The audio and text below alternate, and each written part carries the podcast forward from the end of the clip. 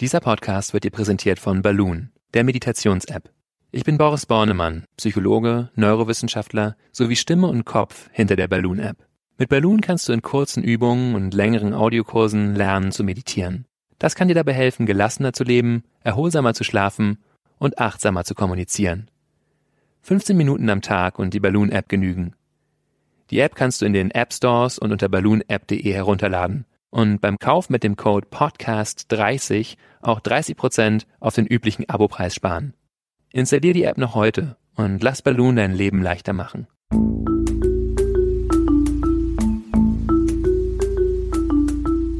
Verstehen, fühlen, glücklich sein mit Sinja Schütte und Boris Bornemann.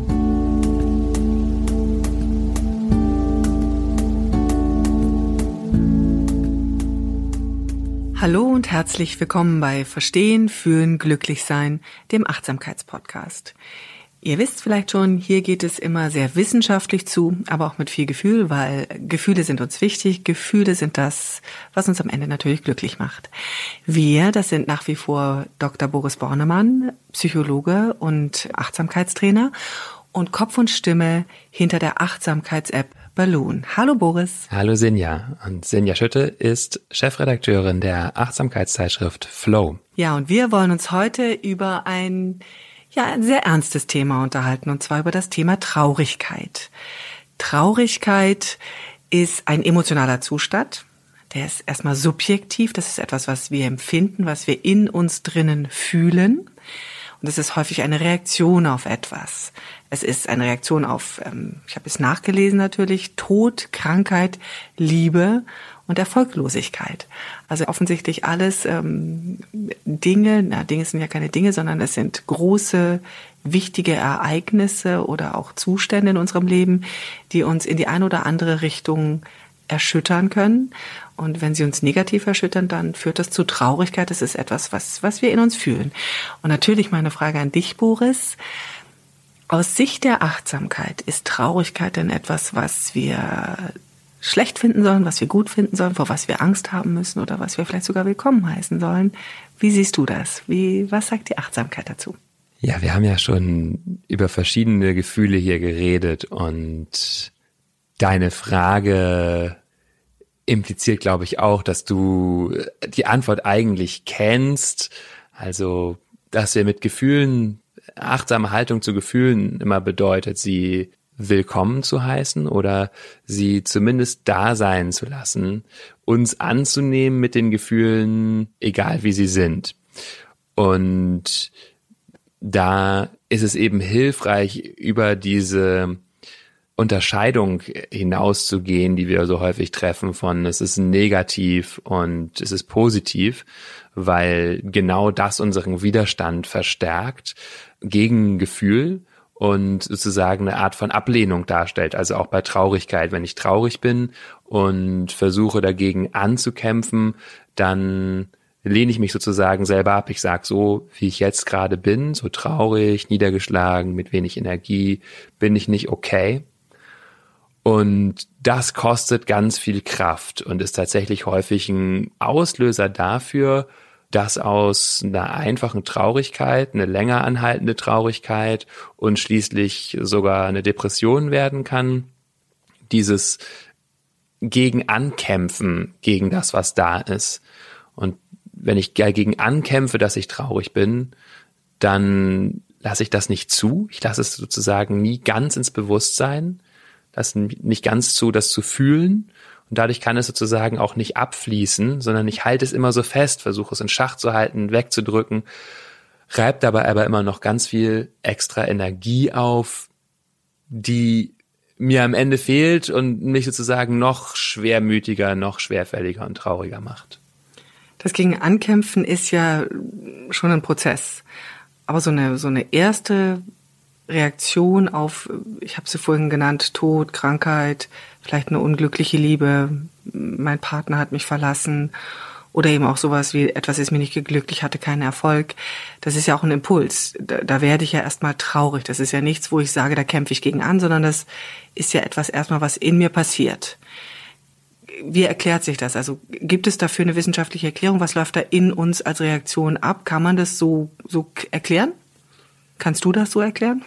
Ja, also ohne da jetzt zu tief in die Hirnforschung einzusteigen, ist ein ganz einfaches neurologisches Phänomen zu sagen, Phänomen in den Neurotransmittern klingt fast ein bisschen technisch, wenn wir über Traurigkeit reden, aber der sogenannte Prediction Error, also Vorhersagefehler, das hat was mit Dopamin zu tun. Also wenn ich eine gewisse Erwartung habe, dann mh, baut sich ein gewisses Dopaminlevel auf. Und wenn diese Erwartung dann enttäuscht wird, ähm, gibt es sozusagen ja, ein Ausbleiben eines Dopaminsignals und das lähmt mich Ah, es war jetzt nicht besonders äh, gut erklärt, aber also vielleicht kann ich es übersetzen oder so kommt es bei mir an. Also das heißt, in dem Moment, ich habe immer so eine leichte Glücksdroge, Dopamin in mir und ähm, habe eine Erwartung, nämlich zum Beispiel, dass ich gesund bin oder dass jemand lebt, den ich gut kenne, den ich gerne mag oder eben auch, dass mein Partner bei mir ist, dass wir verliebt sind, dass wir ein Paar sind.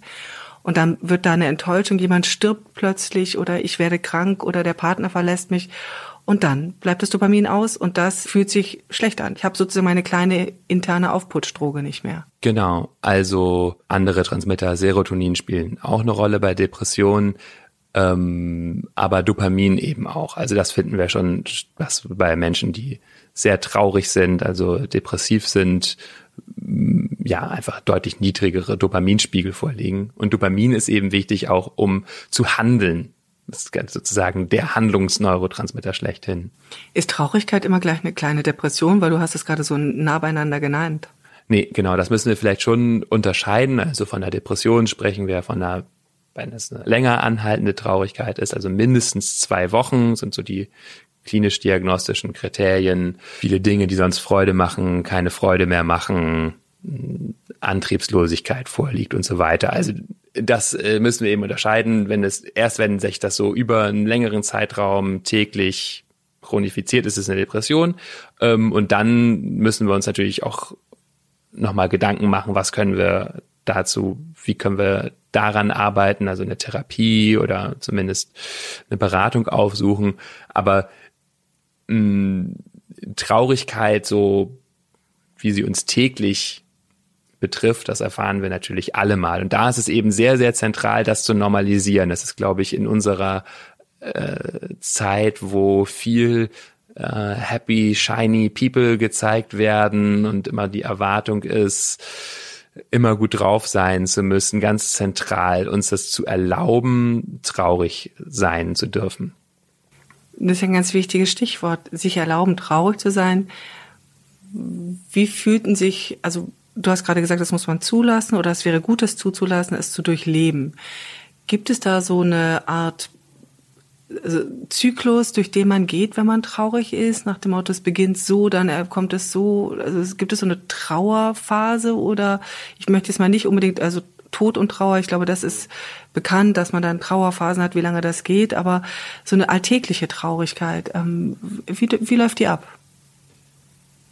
Mm ja, ich war jetzt auch bei deiner Frage zunächst bei diesen klassischen Trauerphasen nach Kübler-Ross. Ich nenne die mal kurz, also für, weil das bei Trauerreaktionen schon eine übliche Folge gibt von erst leugnen, das, was da passiert ist, das Schlimme, dann Zorn, verhandeln mit sich, mit dem, der sich von einem getrennt hat vielleicht oder mit dem Schicksal, Depression, Niedergeschlagenheit und schließlich Akzeptanz, diese fünf Phasen.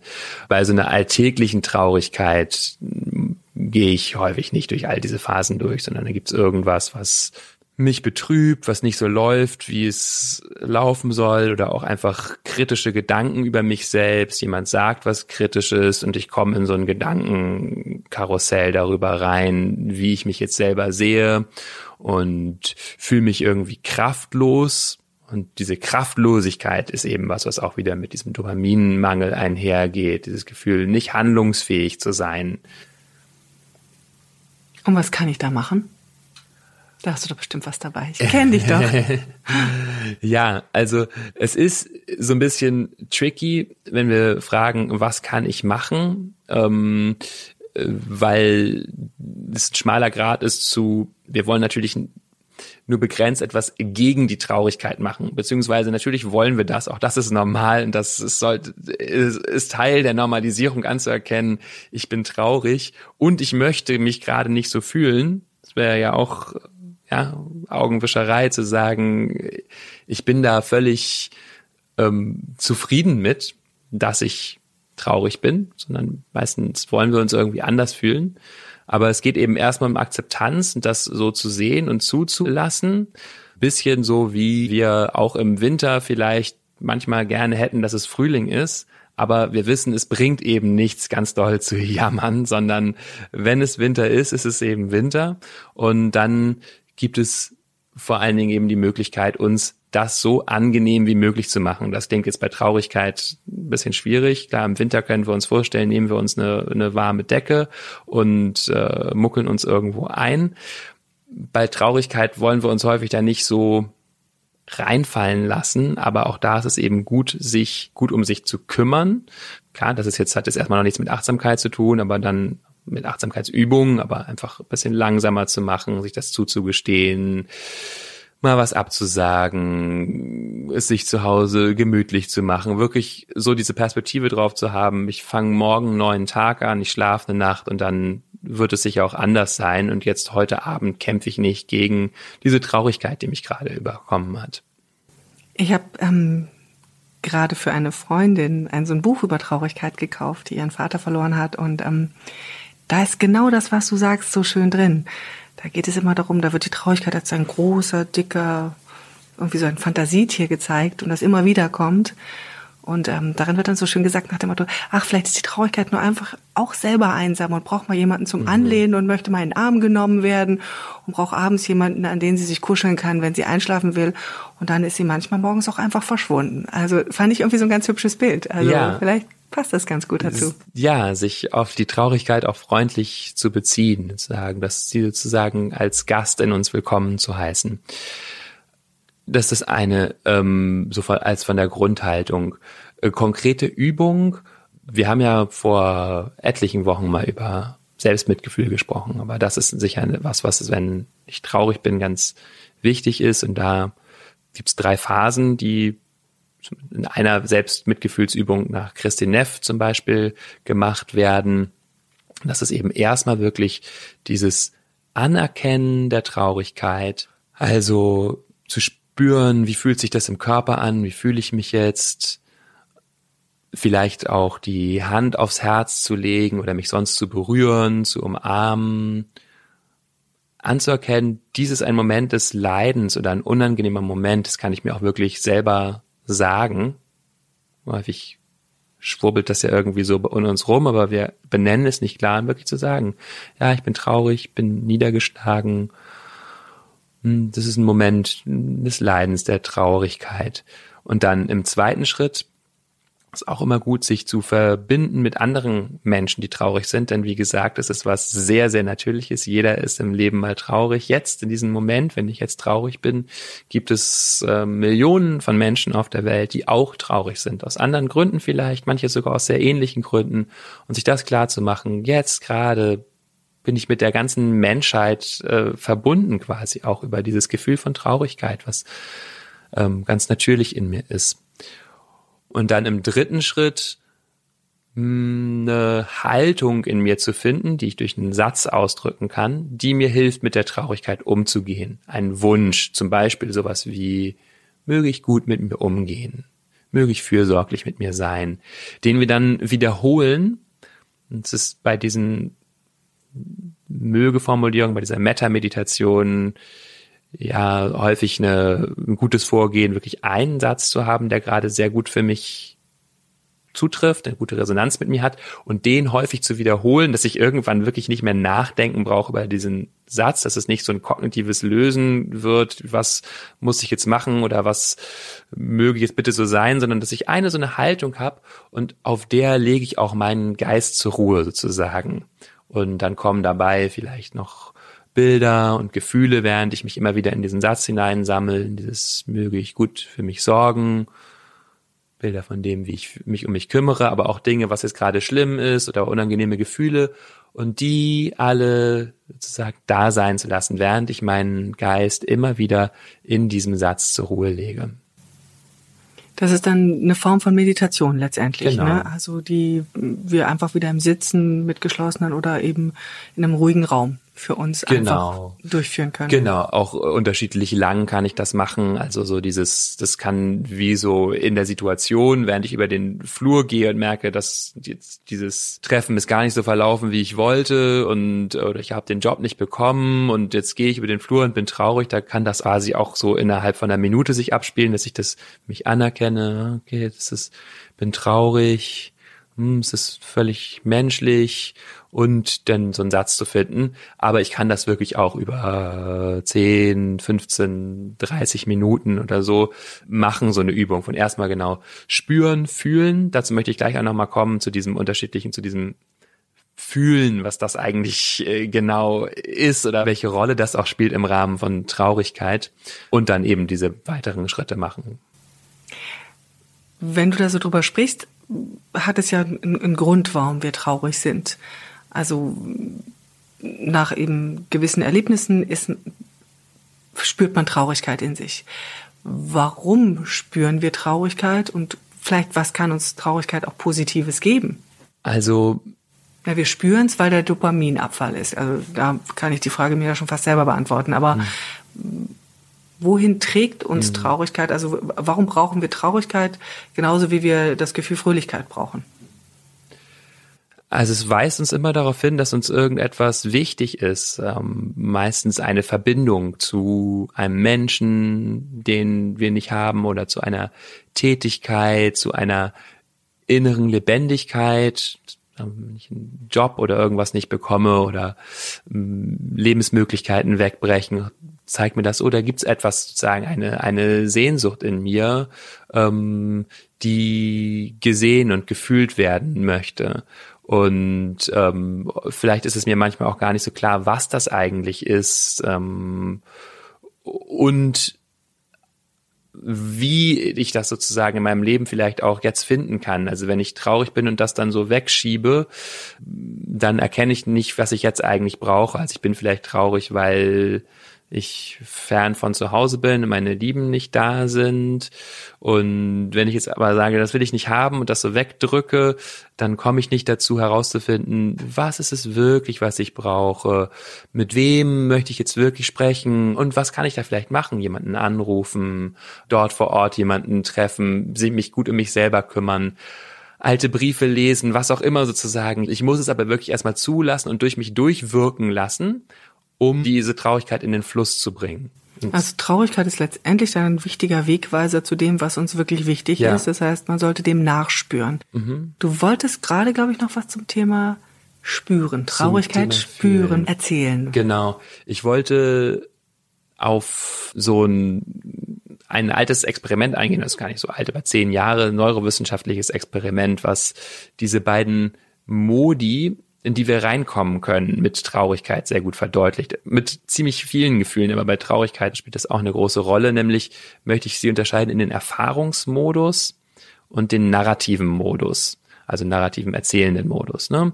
Und äh, da wurden Menschen in den Scanner gelegt, in MRT, und es wurden ihnen Adjektive gezeigt mit faul, doof oder vertrauenswürdig, also sagen wir mal positive oder negative Bewertungen. Und dann wurden unterschiedlicher Fokus bei den Menschen induziert. Entweder Sie sollten darüber nachdenken, was sagt das über mich? Ist das gut oder schlecht? Also so ein kognitiver, narrativer Modus, wo ich ins Nachdenken komme, oder ein Erfahrungsmodus mit Fragen, was passiert von Moment zu Moment? Wie fühle ich mich? Wie fühlt sich mein Körper an? Und was sich gezeigt hat, ist, dass Menschen nach einem Achtsamkeitstraining können wir im Gehirn sehr gut unterschiedliche, diese, diese Modi sehr gut differenzieren.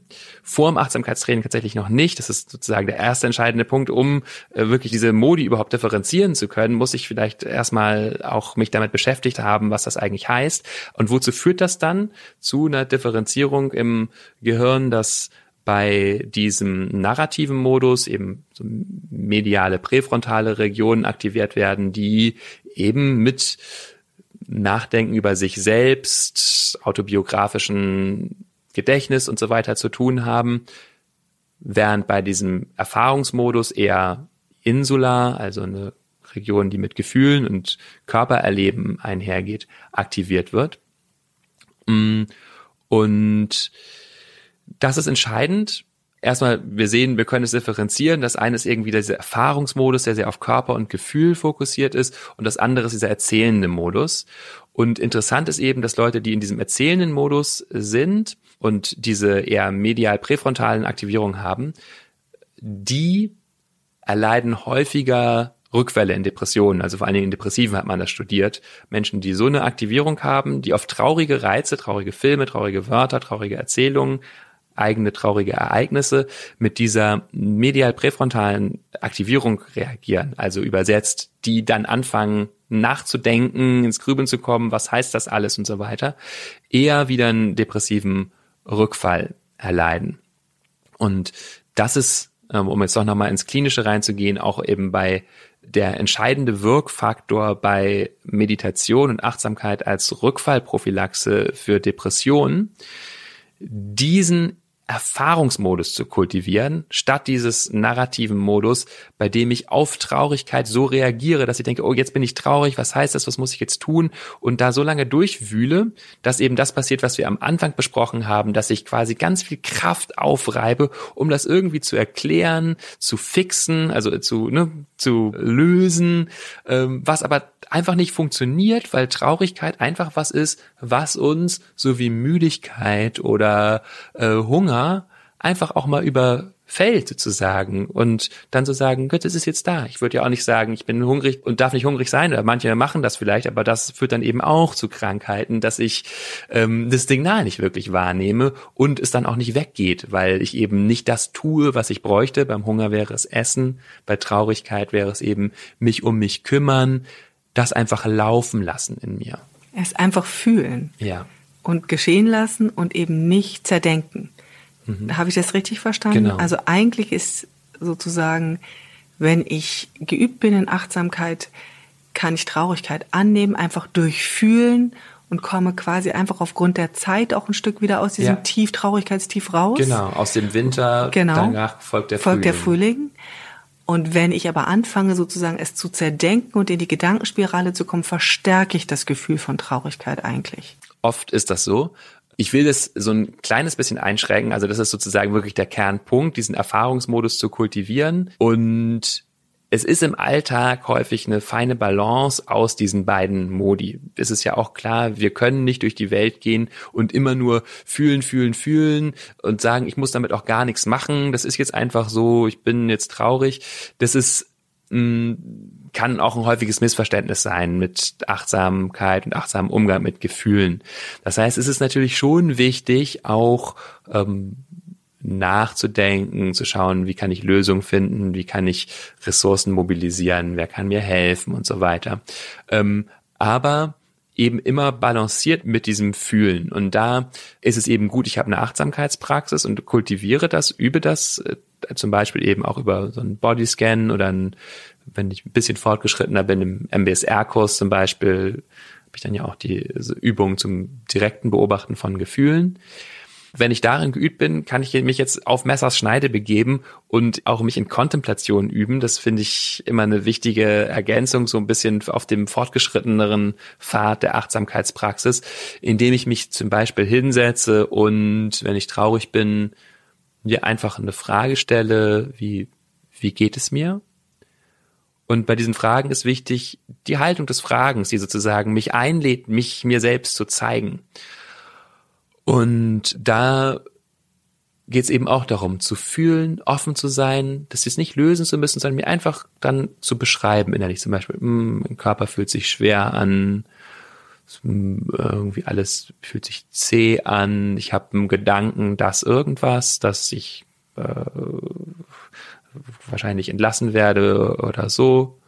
Und dann sitze ich wieder und fühle und ähm, komme eben immer wieder in den gegenwärtigen Moment zurück und dann gelingt es mir, diese Gedanken auch als Teil des gegenwärtigen Geschehens zu begreifen, die ganz normal sind und über diese Gedanken werden sozusagen wieder Gefühle angeregt und ähm, so arbeite ich das durch. Ist also im Prinzip eigentlich die perfekte Mischung aus beiden, richtig? Genau. Aus dem sozusagen Narrativen und dem Erleben und Durchfühlen. Genau, Sehr dazu gut, ähm, genau. abschließend dazu eben nochmal, es ist eine gute Mischung und weil wir in der Welt da draußen häufig vor allen Dingen diesen narrativen Modus trainieren und niemand uns beibringt, setz dich einfach mal hin und fühle, du musst damit erstmal gar nichts machen, ist eben das Achtsamkeitstraining so hilfreich, weil wir dann die Balance finden können zwischen den beiden. Das ist doch auch ein wunderbares Schlusswort, weil wir sind schon wieder am Ende unserer kleinen Podcast-Einheit. Vielen Dank, lieber Boris. Ich habe ganz viel wieder mitgenommen. Vor allem auch wirklich das gute Gefühl, Traurigkeit einfach zu durchfühlen, ohne dabei passiv zu werden. Und ja, auch ein bisschen diese Zuversicht, da kommt man auch wieder raus im Normalfall, wenn es nicht die ganz große Traurigkeit ist, mit der wir uns auch nochmal beschäftigen wollen in einem gesonderten Podcast, nämlich mit dem Thema Tod und Achtsamkeit, Tod, Traurigkeit und Achtsamkeit. Aber das zu einem anderen Zeitpunkt. Jetzt erstmal noch wieder ähm, ins Hier und Jetzt. Vielen Dank, dass ihr uns zugehört habt. Wir haben ja jetzt seit neuestem eine E-Mail-Adresse und da freuen wir uns sehr über Feedback und wenn ihr uns schreibt, nämlich unter podcast@balloonapp.de und natürlich freuen wir uns auch, wenn ihr uns bewertet, gerne bei iTunes oder bei Apple Podcast, weil dann können noch viel mehr Menschen auf diesen Podcast stoßen und hoffentlich dafür oder daraus etwas für ihr Leben mitnehmen. Erstmal vielen Dank fürs Zuhören. Danke dir, dass du hier warst. Ja, für das danke fürs Gespräch. Zuhören und danke dir, Sinja. Genau, euch alle hören wir wieder, hoffentlich, oder wir hören uns alle wieder in der nächsten Woche. Und dann geht es zum Thema oder über das Thema Kreativität. Danke und tschüss. Tschüss.